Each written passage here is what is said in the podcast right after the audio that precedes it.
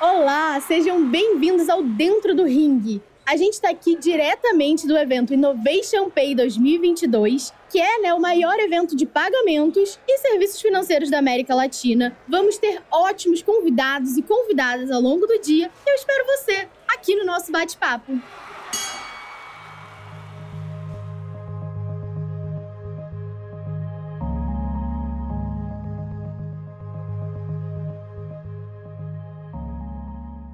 A gente vai falar um pouquinho sobre tendências globais de pagamentos e o que está por vir aí, né, na frente, quais são as expectativas. Quando a gente pensa em tendências, né, muitas vezes a gente pensa em relatórios gringos, em coisas lá de fora, mas a verdade é que aqui no Brasil a gente tá ditando tendência. E para falar um pouco sobre esse cenário, a gente trouxe aqui três convidados bem especiais para falar um pouquinho disso. A gente está aqui primeiramente com o Leandro Matos, seja muito bem-vindo. Ele é vice-presidente de novas plataformas de pagamentos da Mastercard, certo? Aí, Mavi. Prazer conhecê-los. Que bom. E a gente está aqui com a nossa co-host, que é a Camila Carese. Ela é diretora de riscos e compliance na Pay for Fun, certo? É isso aí.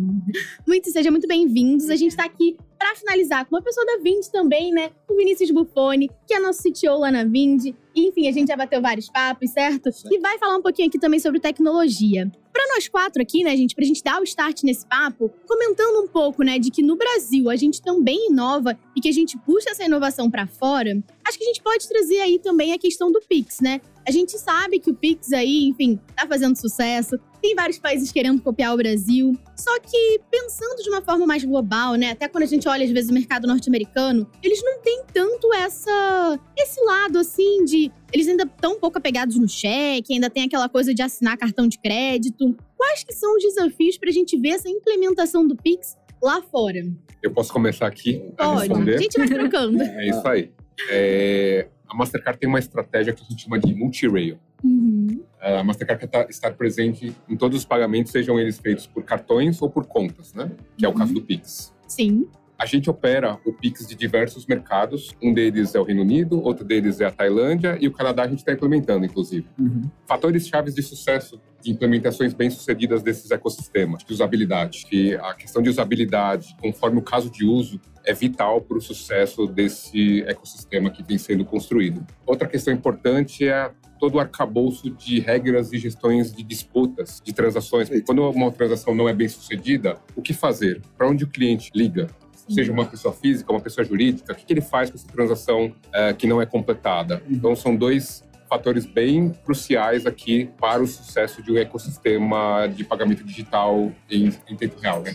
E pensando um pouquinho né, nessa vertente de disputa que o próprio Bacen é, implementou agora para o Pix aqui no Brasil, como que vocês veem é, do ponto de vista externo e a gente como benchmark forte desse, desse método, é, como que a gente pode ajudá-los ou como que eles estão se preparando também né, nesse sentido da, da contestação, da disputa, né? Muito similar ao que a gente tem ali no mercado de, de, de cartões, chargeback, né? Como que a gente pode contribuir para essas geografias nesse sentido? Eu acho que o, o, o, os consumidores irão escolher a melhor alternativa que seja mais conveniente, que gere mais valor, que gere descontos. Uhum. E para cada ocasião, o Pix vai ser a melhor opção, Uhum. em outras o QR Code, em outras o cartão de débito, em outras o cartão de crédito. O que a gente enxerga assim é, por exemplo, uma transação de pagamento instantâneo via WhatsApp, Uhum. que usa dos trilhos de Uhum, cartões uhum. para completar essa transação, traz esse arcabouço de regras de chargeback, de disputa, que são super bem estabelecidos e foram construídos ao longo dos últimos 50 anos. Sim. E é uma alternativa para uma transação que tem toda uma mecânica já bem estabelecida pelo, por todos os participantes do mercado. Né? Uhum. É, e, aí eu acho que assim, eu, eu separaria, acho que dos desafios, na minha análise, eu acho que Mastercard tem mais a visão global, enfim, mas Mas você usou muito o Pix, trabalhou bastante perfeitamente, com o Pix, né, conhece muito e é isso. E acho que a ideia é assim, é, a gente teria duas, duas grandes separações, né, que são mercados menos maduros, então eu tenho um, um desafio de regulação, um desafio de novos entrantes. O, o Bacen fez muito bem isso, né? Uhum. Conseguiu definir camadas, etc. Então, acho que esse é um item importante para alguns mercados que são menos desenvolvidos. E eu tenho uma outra camada de mercado que é extremamente não é arcaico a palavra, mas é, é um, um mercado mais tradicional que eu tenho uma pegada de risco que é muito complexa. Então, como que eu consigo dar uma tranquilidade para uma pessoa que está acostumada a assinar o cheque e, puxa, como eu não vou que assinar eu nada. não vou assinar? Qual que é a minha, né? Então, como que eu consigo dar essa tranquilidade? Eu acho que entra nisso, né? Nessa parte de disputa, de você conseguir regular muito bem isso, tá isso muito bem estabelecido. Né? É, isso me surpreende, né? Olhar para esses para essas geografias que, que vão começar a implementar agora, né? principalmente Canadá, que a gente vê uma evolução é, tecnológica até à frente em muitos sentidos, porque hoje eu acho que o smartphone está muito mais à disposição do usuário pagador do que a gente tinha, pelo menos aqui no Brasil, do que cartão de crédito ou cheque ou os métodos mais antigos, né, que há pouquíssimo tempo caíram aí, saíram de linha completamente. E quando eu olho para mercados emergentes, né, países mais emergentes, onde a gente deveria ter esse reverso, né, eles já deveriam estar mais à frente para que a gente os tivesse como benchmark, me gera uma surpresa. Mas eu acho que é isso. Acho que o ponto aqui é a tradição, né, a questão da segurança, de ser de repente um público é, uma população menos ousada do ponto de vista de como lidar com o dinheiro. Eles têm uma educação financeira Sim, muito forte, então eles sabem muito bem lidar com o dinheiro, tanto nível de investimento quanto de pagamento, né? Sim. E eu acho que aí sim vem um pouco da restrição ou do, ou do receio em surfar essas ondas, né, de métodos mais mais inovadores, né? E eu acho que levar para eles a visão de que no Brasil, mesmo com todo, toda a exposição que a gente tem, mas com um regulador muito Sim. forte, muito diligente, e, e eu gosto de ver esse, eu pra- que estou no, no meio aqui de compliance e regulamentação Uhum. o tempo todo, eu gosto muito de ver esse movimento que o regulador tem feito no sentido de né, criar ali um sandbox para a gente discutir, para a gente Muito trazer as melhores práticas e ele conseguir regular antes ou pré-regular, né, para que as coisas aconteçam em contrapartida ao que acontecia antigamente, que a prática vinha e o regulador no retrovisor Vinha arrumando, trazia né? Depois, Aham. acostumado com o mercado. Acho que é isso que, as outras foi a geografias muitas mãos, né? Acho que esse é o ponto, né? Chamou, e aí, assim, meu, vamos trazer o mercado que, que vai implementar e que vai saber. Eu acho que Uhum. trazer isso realmente foi acertado, né? E aí a gente vê o- a implementação, é, assim, um, um negócio tão lindo que, tipo, que consegue mostrar para um país que é muito mais tradicional e etc. Falo, Poxa, se o Brasil, daquele tamanho, né? Com Sim. os desafios que nós temos, etc. Conseguiu Uhum. fazer um negócio tão... Com o nível de fraude que nós É, temos. Exato. Conseguiu fazer um negócio... Puxa, acho que temos um caminho bom. E o brasileiro é um, é um early adopter De tudo, né? digitais. Sim, se, a gente, verdade. se a gente pensar que hoje as transações de cartões representam algo como 60%, 63% do consumo das famílias. Uhum.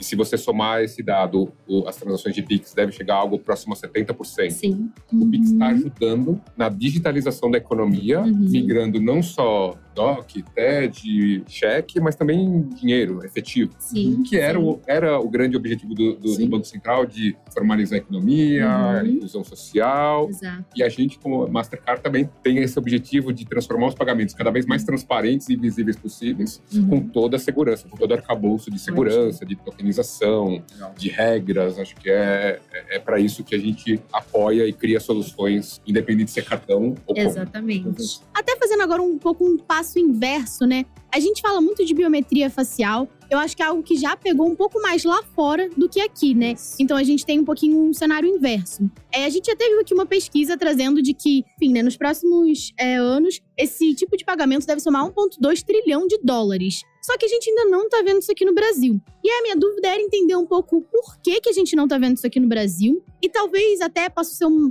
pouco da resposta, né? O medo das pessoas com a questão de dado. Tipo assim, nossa, meu rosto vai estar salvo ali pra aquela Uhum. empresa. Ai, não, mas eu não quero. Enfim, como que é essa, esse cenário aqui, gente? Posso começar e o Vini me Ah, complementa aqui. Por favor. Super. Eu acho que a gente tem que olhar o pagamento com biometria de duas maneiras diferentes. Né? Então, hoje, 73% das pessoas já usam a biometria Uhum. para fazer um pagamento no Apple Pay, no Google Pay, Uhum. no Samsung Pay, substituindo um PIN ou por um Face ID ou por um Touch ID. Uhum. Então, é um fato. Uhum.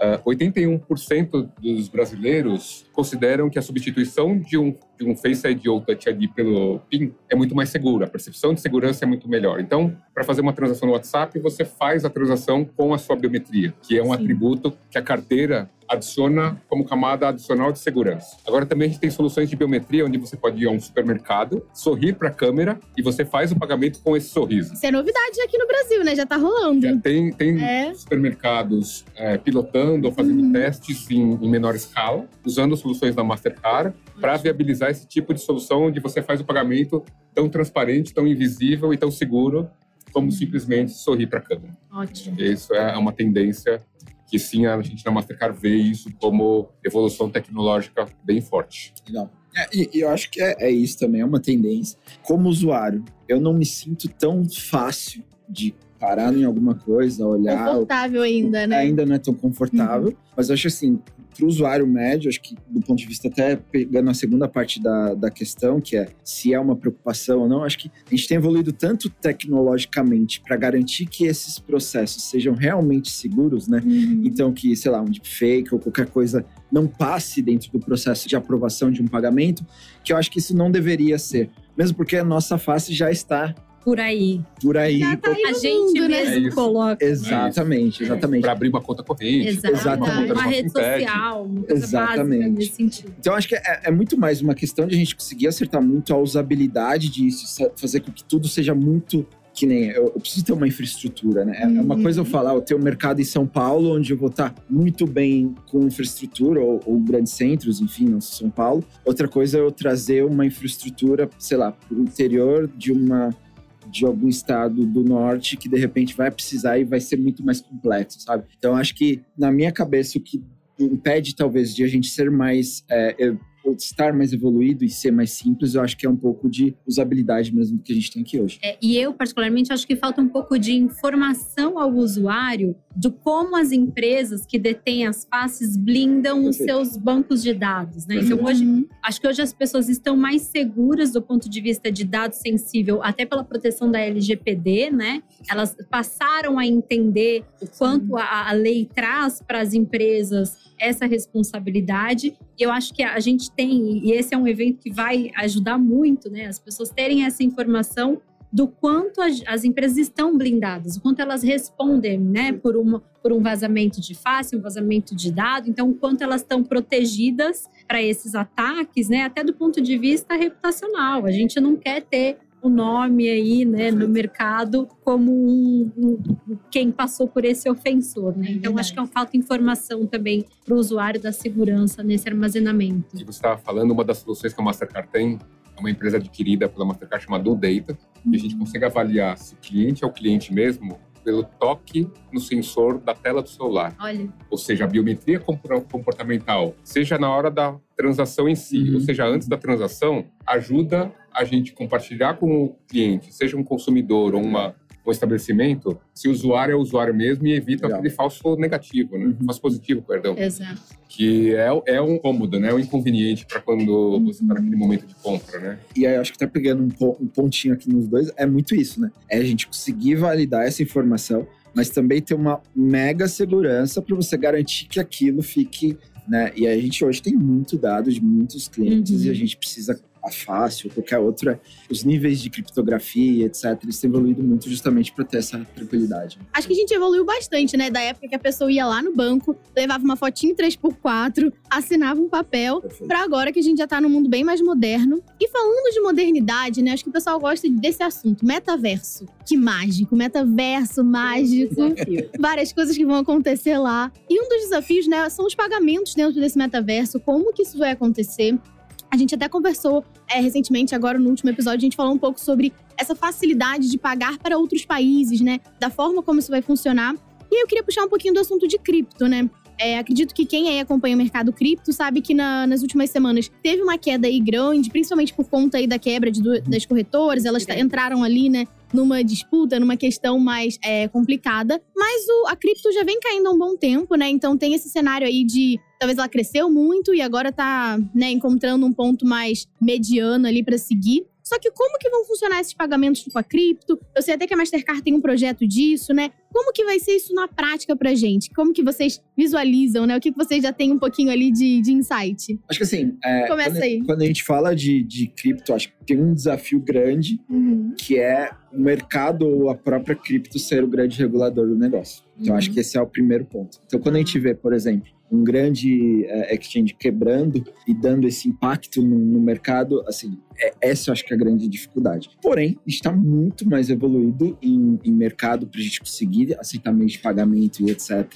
dentro de, de um, de um metaverso do que anteriormente em outras iniciativas que a gente já viu que não são novas, etc.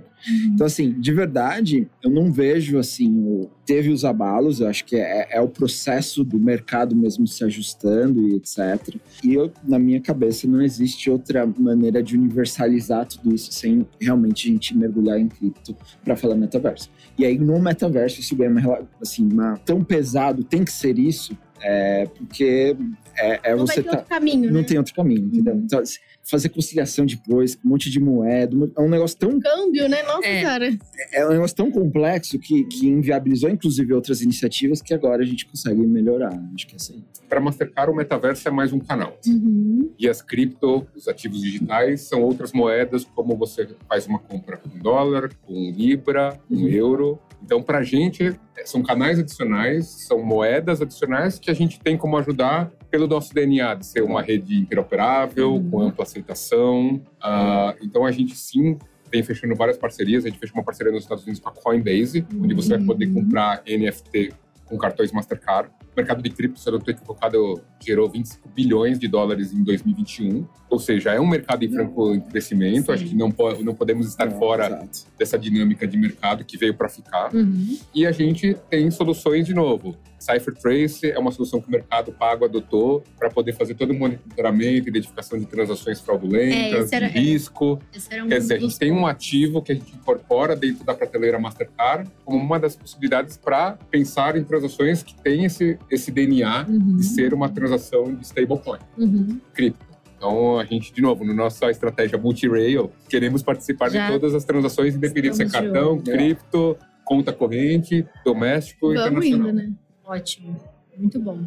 E, né, gente, a gente falou um pouquinho de cripto, a gente falou de algumas coisas que são tendência, biometria. Agora voltando para uma coisa que a gente já usa bastante, que é o NFC. Já é algo bem comum, a galera já passa ali o cartão, agora só aproxima, tá uma maravilha. Qualquer lugar que você chega, aproxima, já vai na aproximação. Mas quando a gente fala, né, ainda tem gente que tem medo.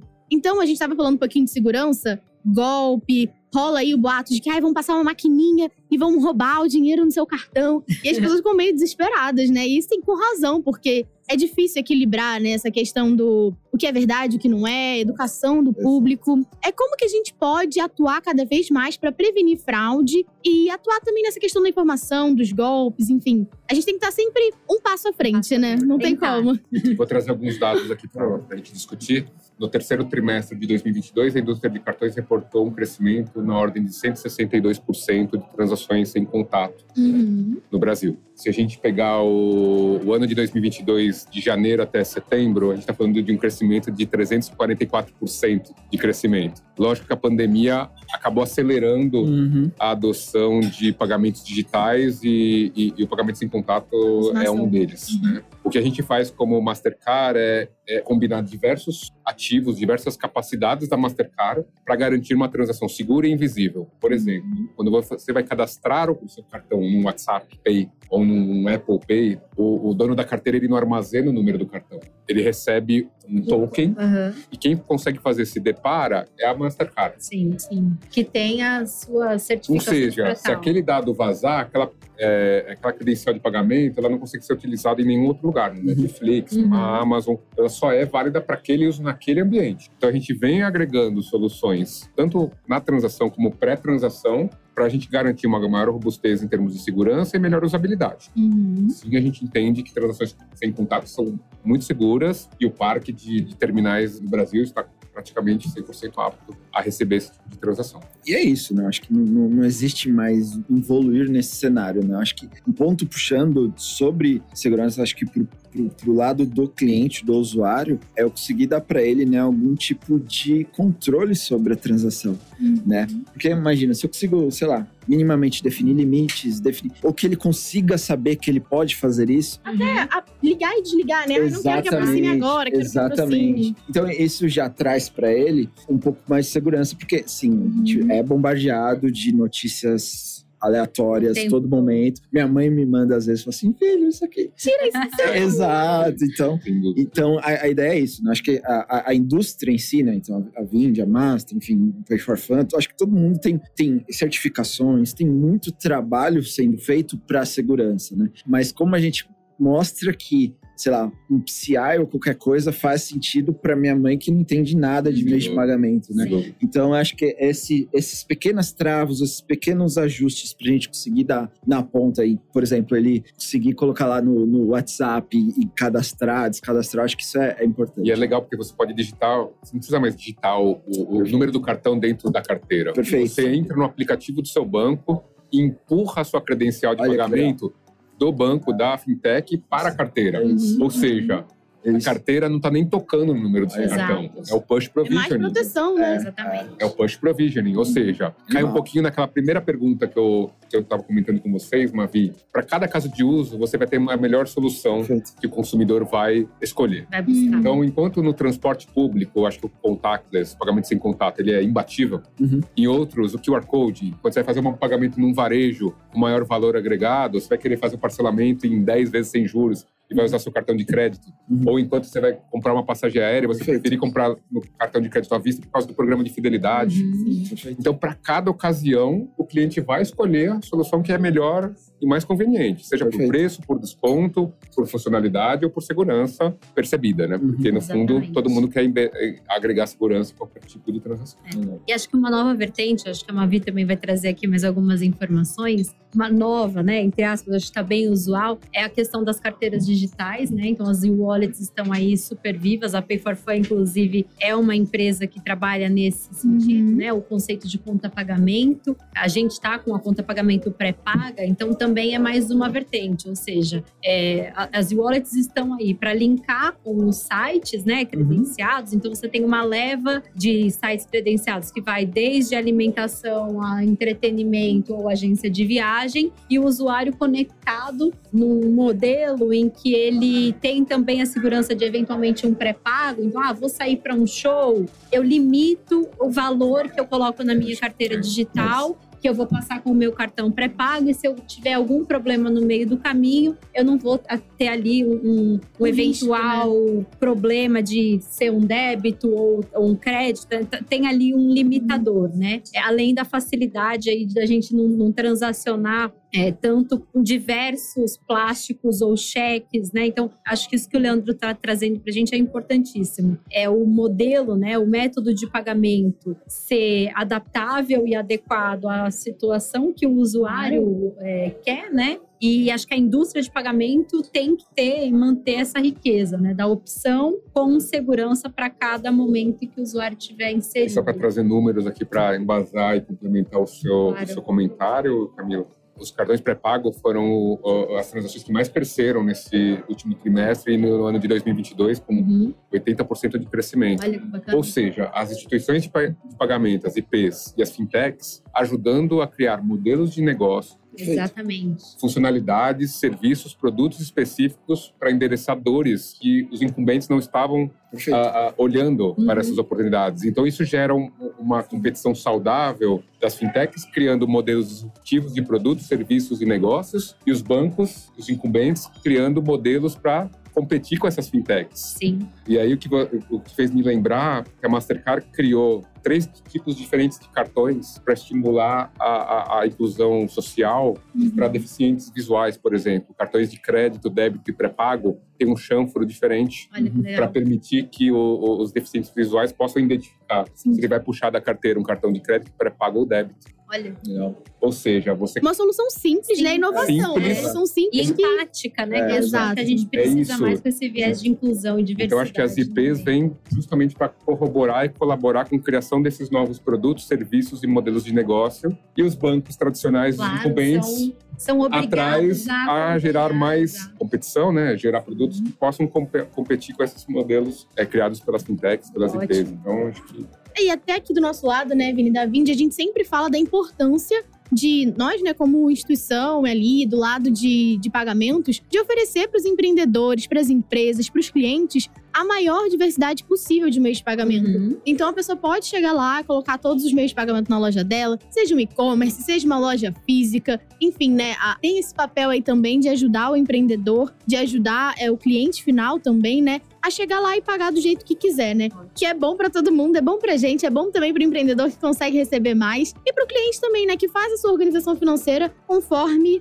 encaixa ali na situação, no momento de vida, né? E tem muito disso, né? Cada mercado exige, é um pouquinho do que a gente tá falando, né? Exige uma característica, às vezes, um pouquinho. Puxa, É esse aqui, é. né? Ah, esse aqui funciona ainda muito bem o boleto. Uhum. X. Tudo bem. Tudo bem. A gente disponibiliza e, e usa e etc. O cartão de crédito aqui no Brasil, enfim.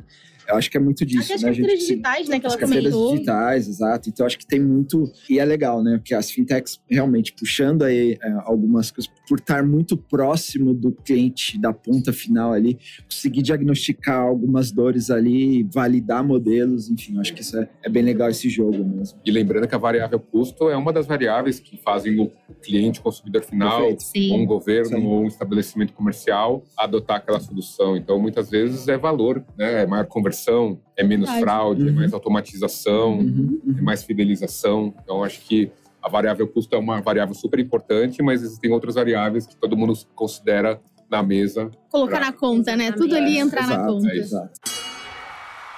Olá, tudo bom? Hoje nós tivemos um dia incrível aqui com o Dentro do Ring, diretamente do Innovation Pay 2022, o maior evento de pagamentos e serviços financeiros da América Latina. A gente convidou várias pessoas super importantes do mercado para bate-papos sobre PNPL, tendências de pagamento, compliance e muitos outros assuntos relevantes. Eu tenho certeza que você vai querer assistir e conferir todo o conteúdo que a gente fez aqui no evento. É só clicar aqui conhecer lá nas nossas redes sociais também da Vind, arroba VindBR no Instagram e Vind em todas as outras. E aproveita para comentar, para compartilhar com seus amigos. Isso é muito bom, a gente fica muito feliz de ter você aqui. Até a próxima!